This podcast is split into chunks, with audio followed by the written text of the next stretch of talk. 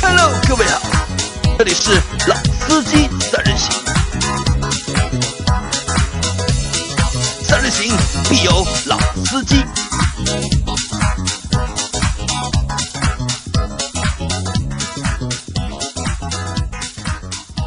Hello，大家好，欢迎收听老司机三人行，我是杨磊。大家好，我是老倪。大家好，我是阿 Q。啊，今天已经是我们录的第四集了，已经，因为我们这个星期我们争取今天是星期一嘛，就是把这一集全录完。可能就是今听到这集的小伙伴，肯定你们应该是在星期四才能听到我们这集。其实我们这集在星期晚上已经已经录掉了，已经。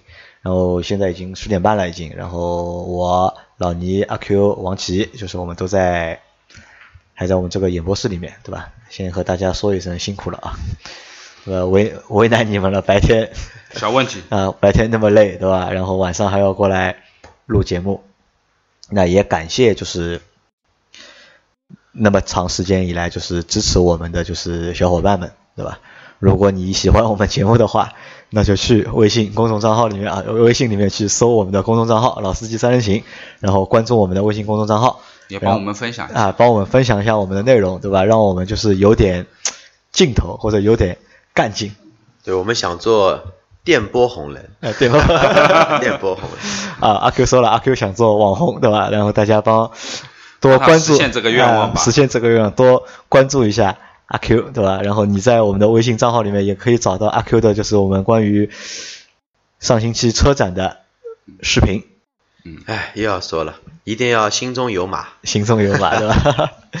好吧，那这期节目呢，就是其实应该是让老倪倪老师来帮我们做主持的，但是呢，我不喜欢倪老师那个开场那个很慢的那个节奏 那个节奏，对吧？我怕跳出率太高，对吧？所以我就抢了前面，对吧？我把前面开头我先缩掉，然后呢，这期呢我们会聊一聊，就是和汽车，就是今天我们聊的是那个舒适性。舒适性，因为我们之前聊过就是呃运动性啊，操车子的操控性啊、运动性啊。油耗啊和嗯。用车有关的一些就是类似于名词解释或者类似于一些就是知识的科普吧。嗯。然后因为老倪是我们这个专题的一个就是老法师，就是所有的这个专题的东西都是由老倪来主讲的。啊，那我现在把这个你你终于把话筒交给我，啊，我把话筒交给你，好吧，老倪开始我要放慢一下节奏。啊。好，请开始你的演讲。开玩笑，开玩笑。OK，好，那个呃，今天跟大家聊一下就是关于车辆舒适性的事情啊。舒适性，嗯那么其实说实话，就是车子在开，总有人坐在里面，不管是你开车的人，还是你的亲人朋友坐在车里面。那么一辆舒适的车，对于我们日常的驾驶来说，其实是一种我们认为，我认为是一件很惬意的事情啊，就是让人家说，哎呦，你这辆车很舒服，也蛮有面子的，对吧哎，？那我们先先这样，就是先定义一下，就是什么是舒适性，就是怎么样的车坐着算舒服，或者是怎么样的一个坐坐的一个体验，就是乘驾的一个体验是属于一个舒服的。那这个问题我要把它抛给阿 Q。什么称之为舒适性，对吧？啊，对，怎么算舒适那我性？怎么样？宽泛啊，对这个，其实你让我这个脑子一下子在想，蛮难的。因为我们一直提这个问题。嘛，对吧？舒适性，呃，说了话糙理不糙一点，就说了糙一点，就是能让你一切舒服的东西，啊，当然，当然这个是屁话。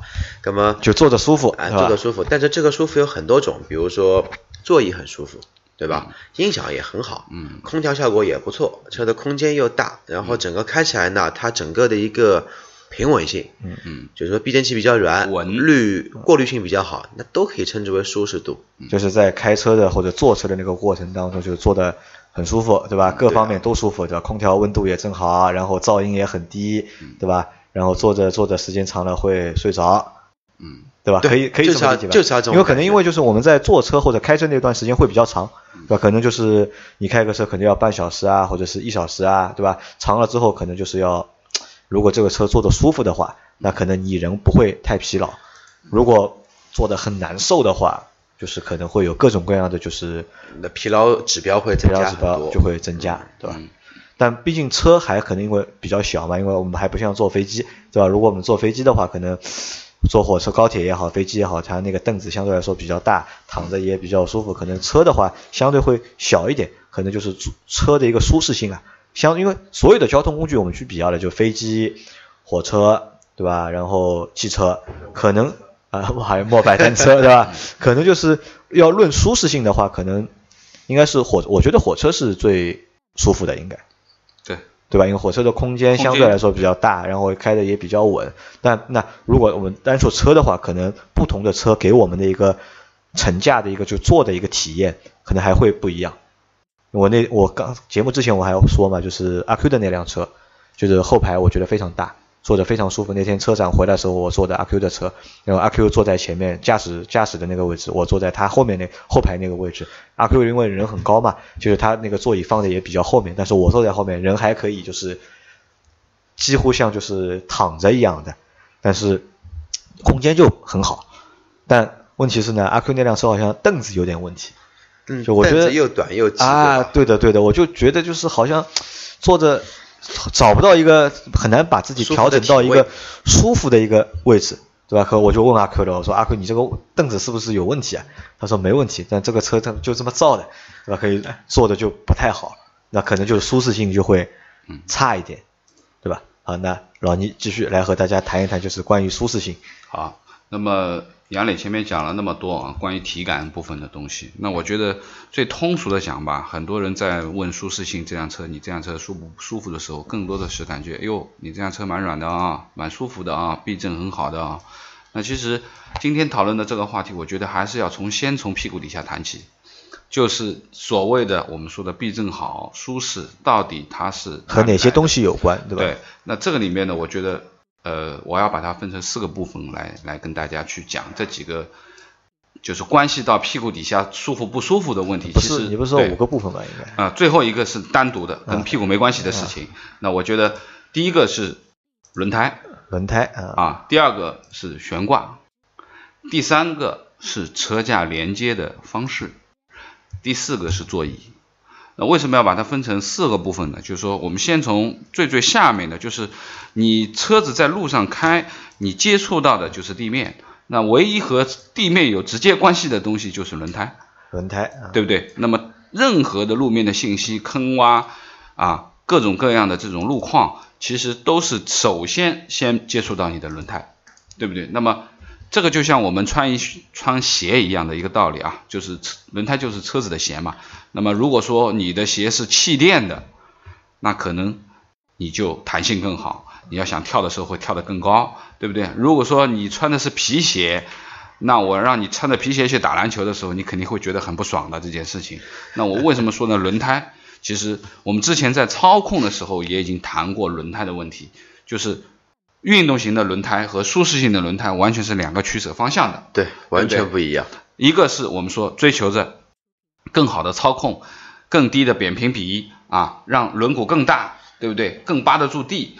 那么而舒适性的这样的选择，我们今天谈的舒适性选择，那轮胎就更偏向于里面能充更多的气，像一个气囊一样的啊，它充气量更大，那么可能它的扁平比会更高啊，可能是五十五六零。那很多的这种家用型的舒适型的这种轿车都六零六，基本上都是六零六五这样子啊，对不对？那起码要五十五以上，我觉得。那低于五十五，可能你这个车就逐步逐步往运动的方向去跑了。走了。那么轮胎是我们直接能够感受得到所有的路况信息的第一个部分。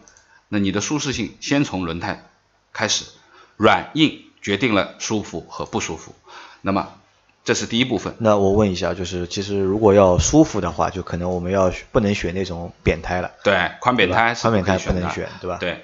那因为可能轮胎越厚的话，它在过坑啊，或者是一些就是凹凸的地方，它可以把一部分的力，嗯，通过轮胎吸收掉。对吧？就是能够过滤掉一部分就是力的回馈，所以说就不会回馈到你的屁股上面。等于是一个一级缓冲嘛，一级缓冲就一级缓冲，就是就像你前面说的，就像鞋子一样，对吧？如果我们能够穿一双气垫鞋的话，就可能跳啊跑啊都会就是脚会更舒服一点，对吧？对。那么这个就是我讲的第一部分的轮胎直接和地面接触的啊，所有的震动啊各方面的来源所碰到的。那么第二个就是悬挂了。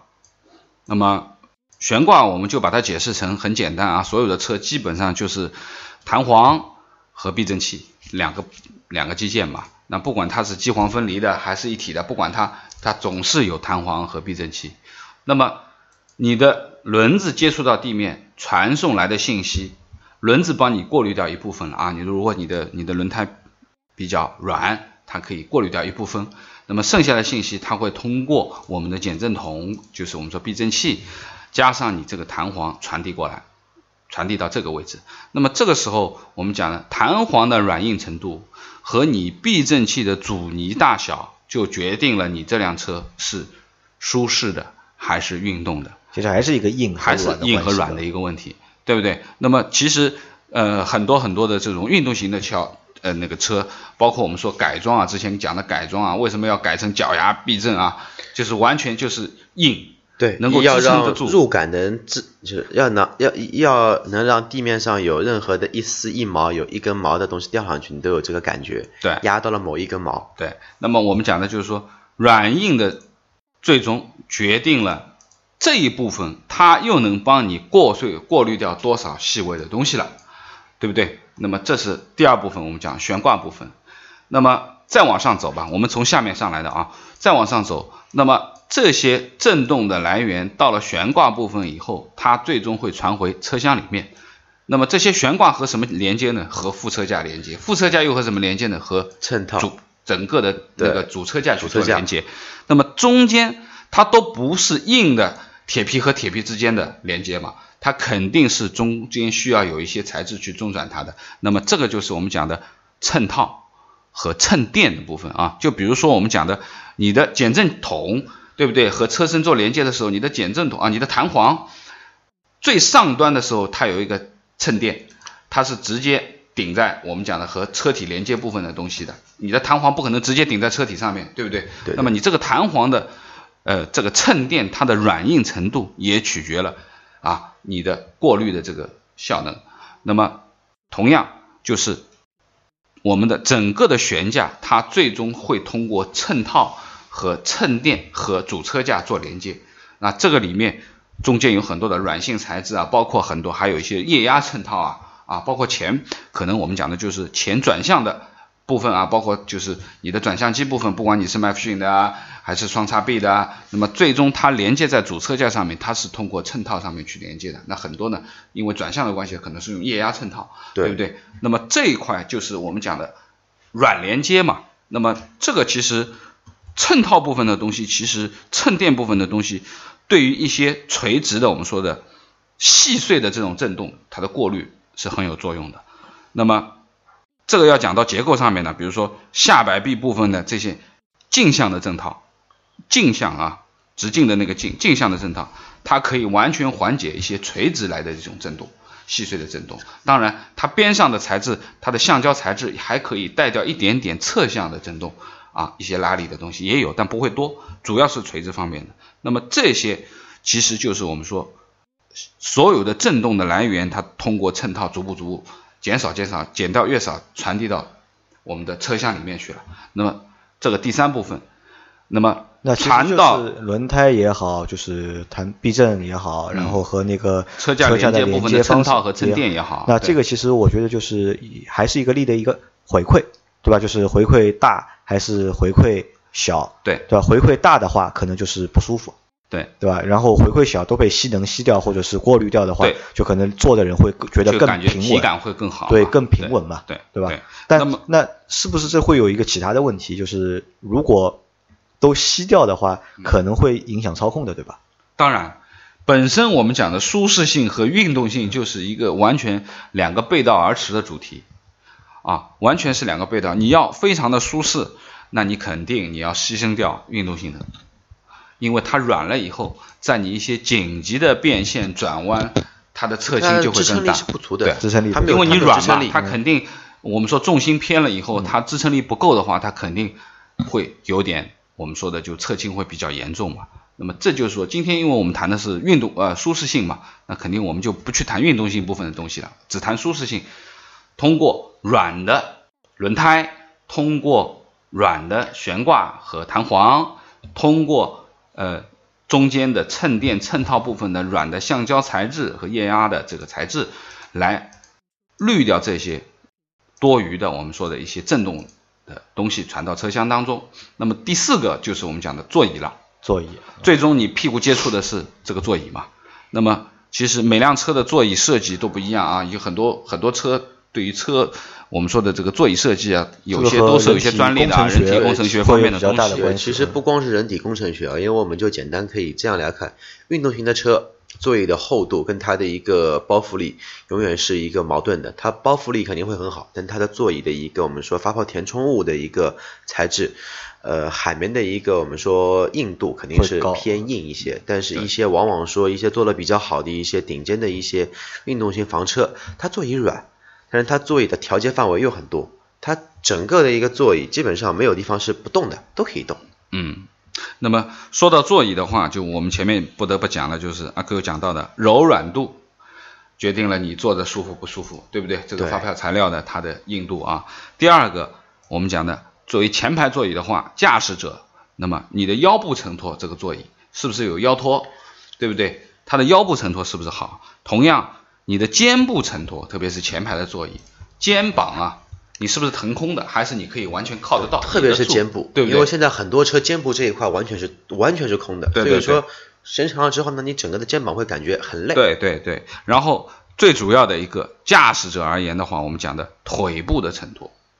啊，你会发觉现在很多高级的车，它的前排驾驶者侧的座椅的话，它的会有一个腿托可以伸出来啊，沃尔沃就有啊，就是说它可以往前伸展出来，更多的去让你的腿腿部，特别是大腿这边的承托做得更好。那么这个也就是我们说的承托部分的东西。那么杨磊，你前前面讲到的这个问题啊，我回答你的，就是关于。阿 Q 那辆捷德的后座椅的问题，你为什么觉得空间足够大了，但是为什么你会觉得坐的不舒服？我觉得它那个座椅又硬，然后又小啊。那好了，那我要回回到了一个问题啊，就是现在有很多的车厂，我们说很多紧凑型的车，你看上去你会觉得哇，空间已经不是紧凑级的了，它的腿部空间很大，你座椅到前排就是后后排。坐垫的这个位置到前排的这个座椅中间空距间距很大，感觉很宽，但实际情况这只是一个视觉的误差而已。为什么？因为很多的车厂在做这个后排座椅的时候，他刻意的把坐垫缩短了五公分。那么缩短五公分，也就是意味着你座椅这个坐垫的最外面的边缘到你前排的座椅就多了五公分的空间，偷空间了。相相对论对吧？啊，这只是你看到的部分。你只有真正的坐上去，你才能感觉得到你整个的大腿有没有完全靠在这个坐垫上面。有其实我因为我的个子比较小嘛，我觉得坐的都不舒服。如果我想你阿 Q 坐在后面的话，我觉得会更不舒服。所以说我一般不坐后面。好了，那么这个只是讲整个的座椅的长度，那么另外一个座椅的角度也很重要。对，当然前排的座椅你自己可以调节啊。角度啊，很多都是可以高低前后仰的，可以调节的啊，不管是八项还是十二项啊，都没问题。但是后排的座椅，很多座椅都是固定的，对不对？那么这个后排座椅的角度到底合适不合适，就决定了你长时间坐在上面的时候到底是舒服不舒服。那么这也是我们讲的座椅部分的东西。那么前面讲了四块啊，可能我觉得就是座椅那部分还比较重要。当然，对吧？因为是 直接和屁股 直接和身体发生关系的部分。然后前面比如说我们在之前节目讨论过那个就是配置的问题嘛，就阿 Q 还谈过嘛，就是他觉得因为他比较胖，然后出汗比较多，然后他觉得他的那个座椅下面一定要有一个座椅通风的功能，对对吧？如果没有这个功能的话，坐的时间长，汗出的多的话，也会也会难受，也会不舒服。对，那这里的话，我有一个问题想衍生出来说一下，因为我们在群里面，我们讨论过一个什么问题呢？就是他们讨论过一个就是关于腰托的一个问题。因为其实我看了一下，就是很多就是那些比相对便宜的车，可能十五万以下的车，大多数都没有腰托的。对，对吧？多基本上都没有。对，你可能一定要到个二三十万、三十万以上的车，可能还才再会有腰托。那这个东西，腰托这个东西到底重不重要？我觉得。是蛮重要的，因为我我开的几辆车都是有腰托的。我觉得，呃，腰托蛮重要的。那如果没有腰托怎么办呢？其实腰托这个东西，我这样来理解嗯啊，它其实可以降低你人体疲劳度的一个一个辅助的部件，嗯一个辅助东西。但是真正的说有跟没有腰托的区别，还是在于你这个座椅是不是用心去做了一个设计。设计对嗯因为其实有很多品牌的腰托，它的感觉不是这么的明显，它不会像某些品牌就把你给顶出来顶。出来，嗯，但是你长时间坐上去，坐个一个小时、两个小时，甚至三个小时，你的腰不会有这种酸的感觉，嗯。也不会有这种胀的感觉。其实就因为这个座椅不错的，那我我可我我又想过另外一个东西啊，就是是否我们那个用一个就是合适的坐姿，就是用一个就是标准，就就相对来说比较标准或者是比较合理的一个坐姿，可以去减缓这个就是没有腰托的这个，因为我之前的车是没有腰托的，我之前两辆车都没有腰托然后就是可能像阿 Q 说的一样，如果我要，因为我如果我要用那种就是很随意的那种开车的方式的话，可能会很累开的时间长就累。但是如果我把座椅调整的相对就是离那个近一点，离就是那个方向盘相对近一点，然后把那个背就是那个稍微直一些。稍微直一些的话，就其实像那样开的话，我会觉得会好，就正常的一个坐姿其实是有标准坐姿这一个讲法，全世界任何一个国家都会有这都会有样的讲法，叫标准坐姿。这个坐姿不光是最舒服、最放松的一个嗯姿势，而且真的说在发生问题的时候，它是最能安全安全的一个坐姿。因为可能我觉得还和就是我们这个坐姿也会有关系有些关系吧。因为那个时候我因为我腰一直不太好嘛，然后我老婆帮我买了个腰托嘛，就是放在放在后面。那我觉得枕着其实其实也不太舒服，还是换一个相对来说比较正常的或者是姿势啊、好的一个姿势，对吧？那可以减缓就是腰部的一个就是疲劳。对的，那关于就是座椅是皮的和织物的这两个东西，就是会对舒适度会有影响吗？呃，座椅和皮跟舒适度肯定是有影响，肯定是哪个会更舒服点？看什么皮吧。如果说你是一些合成革，或者说一些档次不高，或者说摸上去没有质感的皮，那我情愿用布的，我也不要用皮的。嗯，布座位和皮座位啊各有好处，我觉得，就是说，应该说呢，呃，现在其实很多低配的车都是布座位，包括就是说有很多高配的越野车，它都是用布座位，因为它需要增加摩擦力嘛，因为它可能在一些极限的越野路况的时候，完全人是要颠起来或者说侧的。那么如果说你皮座位的话，你的摩擦力不够，那么可能你你对安全各方面是不好的，它的人容易侧倾。对，容容易嘛。那么当然，现在也有很多的车型采取了座位有一些摩擦点的地方，用一些毛皮，用一些翻毛皮翻毛皮，但翻毛我们说的皮做了不舒服啊。啊，对，有啊，有，但是你不管它，它的要求就是说，呃，可能你正好屁股接触到这一点的位置，有摩擦力的位置，它给你一个翻毛皮，对不对？那么这一块的东西，其实我觉得也是每一个人喜欢吧，啊，各有所爱，也不能一概而论真的不能一概而论，说有的人一定是真皮的好，一定是我们说布座位的好，对吧？那么这个东西我们就暂不讨论了。那么回归到前面的话题，就是说关于舒适性，从屁股底下能够解释的舒适性，能够体会到的，能够体会到的舒适性，其实就这四大部分：一从轮胎，二从悬挂，三从连接，四从座椅。应该说，把整个的这个路面的信息最终反馈到你身体上面，屁股能感觉得到，身体能感觉到，基本上是通过这四块不同的软硬程度的调节和材质嗯，来决定了你这辆车到底是舒适的还是不舒适的。平稳不平稳啊？这只是我们说从做工的角度上去搞看。那么另外一个就是说，我们讲的影响到舒适性里面，除了正常的路上面的这些软硬舒适给你带来的，乃至于坐坐的姿势舒服不舒服带来的这些舒适性以外，其实有一个是不容忽视的一个舒适性，就是我们讲的车辆在行驶中的噪音，噪音啊，这其实蛮这个是很重要重要的一件事情，对不对？那么噪音，我们这样讲吧，就是说一个隔绝噪音靠哪些东西？当然，第一个玻璃玻璃啊，啊，那玻璃里面也有好坏嘛，对不对？有实心的玻璃，有夹心的玻璃，对不对？那么完完全全隔音的玻璃。夹心的玻璃，现在几层的啊？那它的隔音效果要完明显要好于，当然，我估计是豪华车才会有啊，这是基本然后上无框玻璃的话，就是它的噪音也会会大大，对吧？呃，也是看什么车。如果说你无框玻璃能把它做了密封性很好，或者说标准很高，其实跟有框玻璃的去比的话，其实不会差很多，但是这个也是看什么车跟什么车去比。啊对，这倒也是，因为其实如果说到噪音的话，就是我们前面谈到那个轮胎，嗯，其实和噪音也有关系啊，也有很大的关系，啊且。因为但噪音其实我们就是让老倪和大家解释一下，就是在车内能够产生的噪音有哪几个来源？几种啊，就是说关于噪音部分的东西，第一个我们说，呃，正常车辆在行驶当中所带来的风噪。风噪啊，啊，这个风噪是根据你本身风阻系数来决定的啊。有些车方方正正的，它肯定风阻就大，它可能带来的噪音就会大。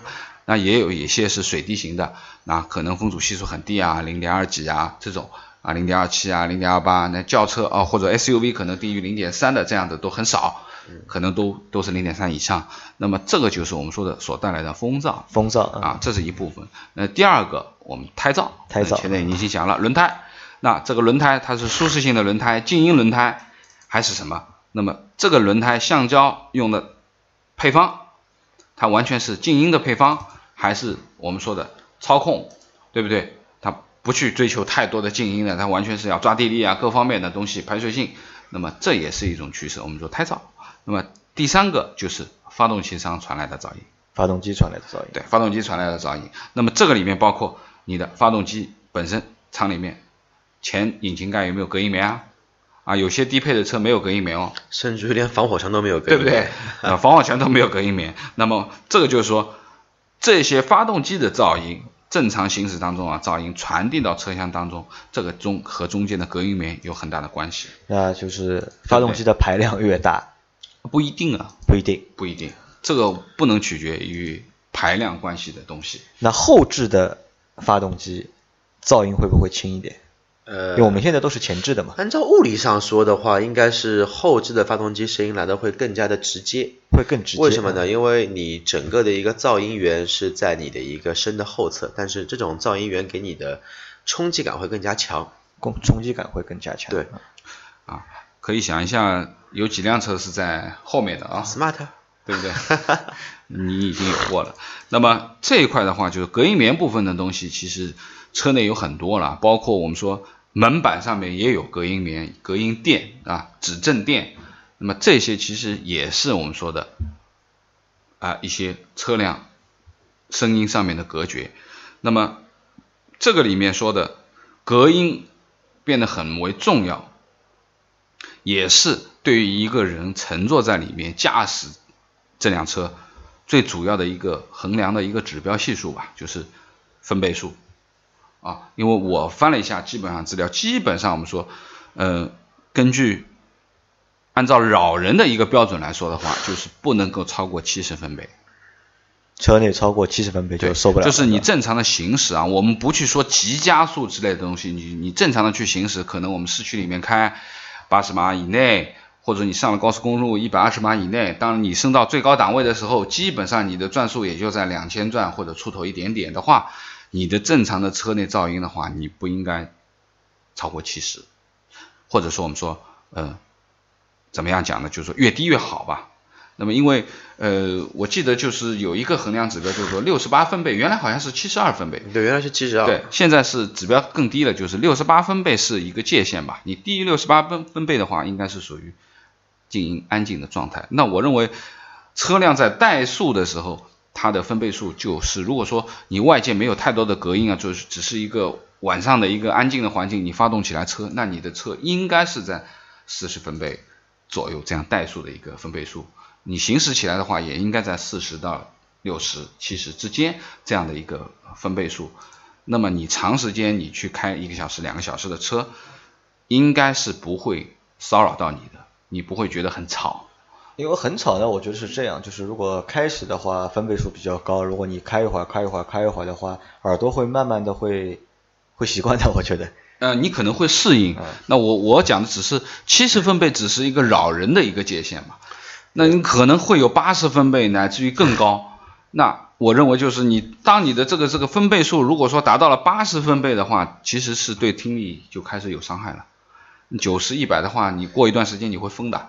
其实就像慢性自杀一样啊，慢性自杀一样。啊那我们下一次去买一个分贝的测量仪。不用啊，手机不用啊，手机的都有啊，手机就可以对吧手机都有啊。啊那那我们呃，我我我可以打开来看一下，就是我们去界定于是苹果自带的系统还是应用，还是要另外下载一个？下载一个应用，就是我们这个里面有几块啊，就是一个七十分贝是扰人，八十分贝是潜在危害，九十分贝是可能有害，一百分贝是危险，一百一十分贝是很危险了。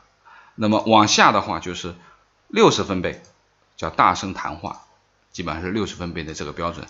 普通的谈话是五十分贝的标准，小声的讲话是四十分贝的标准，那么耳语三十分贝，安静我们讲的二十分贝，那么接下来我估计不太听得到，什么十分贝这种可能性是不会有的，好像没这么 没有这么好啊。对，那么好的，那这个除了这个之外，我觉得就是声音也是一个嘛。然后之前我们谈到那个就是空调，就是车内的一个温度，其实也会和就是舒适度舒适度会。有比较密切的关系。这个我觉得就是说，空调啊，当然空调风机也会带来一些声音嘛。但现在的话，就我现在就遇到个比较尴尬的问题，因为现在上海的温度是二十多度，对吧？是二十多度，然后在车里面你开空调呢，觉得有点冷啊，有点冷，对吧？你开窗呢，又觉得有点吵，对吧？这个其实我觉得就是一个。对目前这个天气来说，会比较尴尬的一个开天情况，开天窗，对吧？因为我可能就是开天窗还是吵，开天窗 相对好一点，相对好很多，稍微好一点。那么其实呃讲了隔音部分的东西，其实声音部分的东西，那么最后再说一点就是气味，气味，人有五官嘛，啊对，对不对？那你如果说你坐在车里面，永远是闻到的是臭味，或者说刺鼻的味道。那我们讲的这个又回到空气质量这个问题了。之前也做过一期这样的节目，就是别在车里乱放气，对不对？那我觉得味道也是决定了你舒适不舒适的一个重要的环节。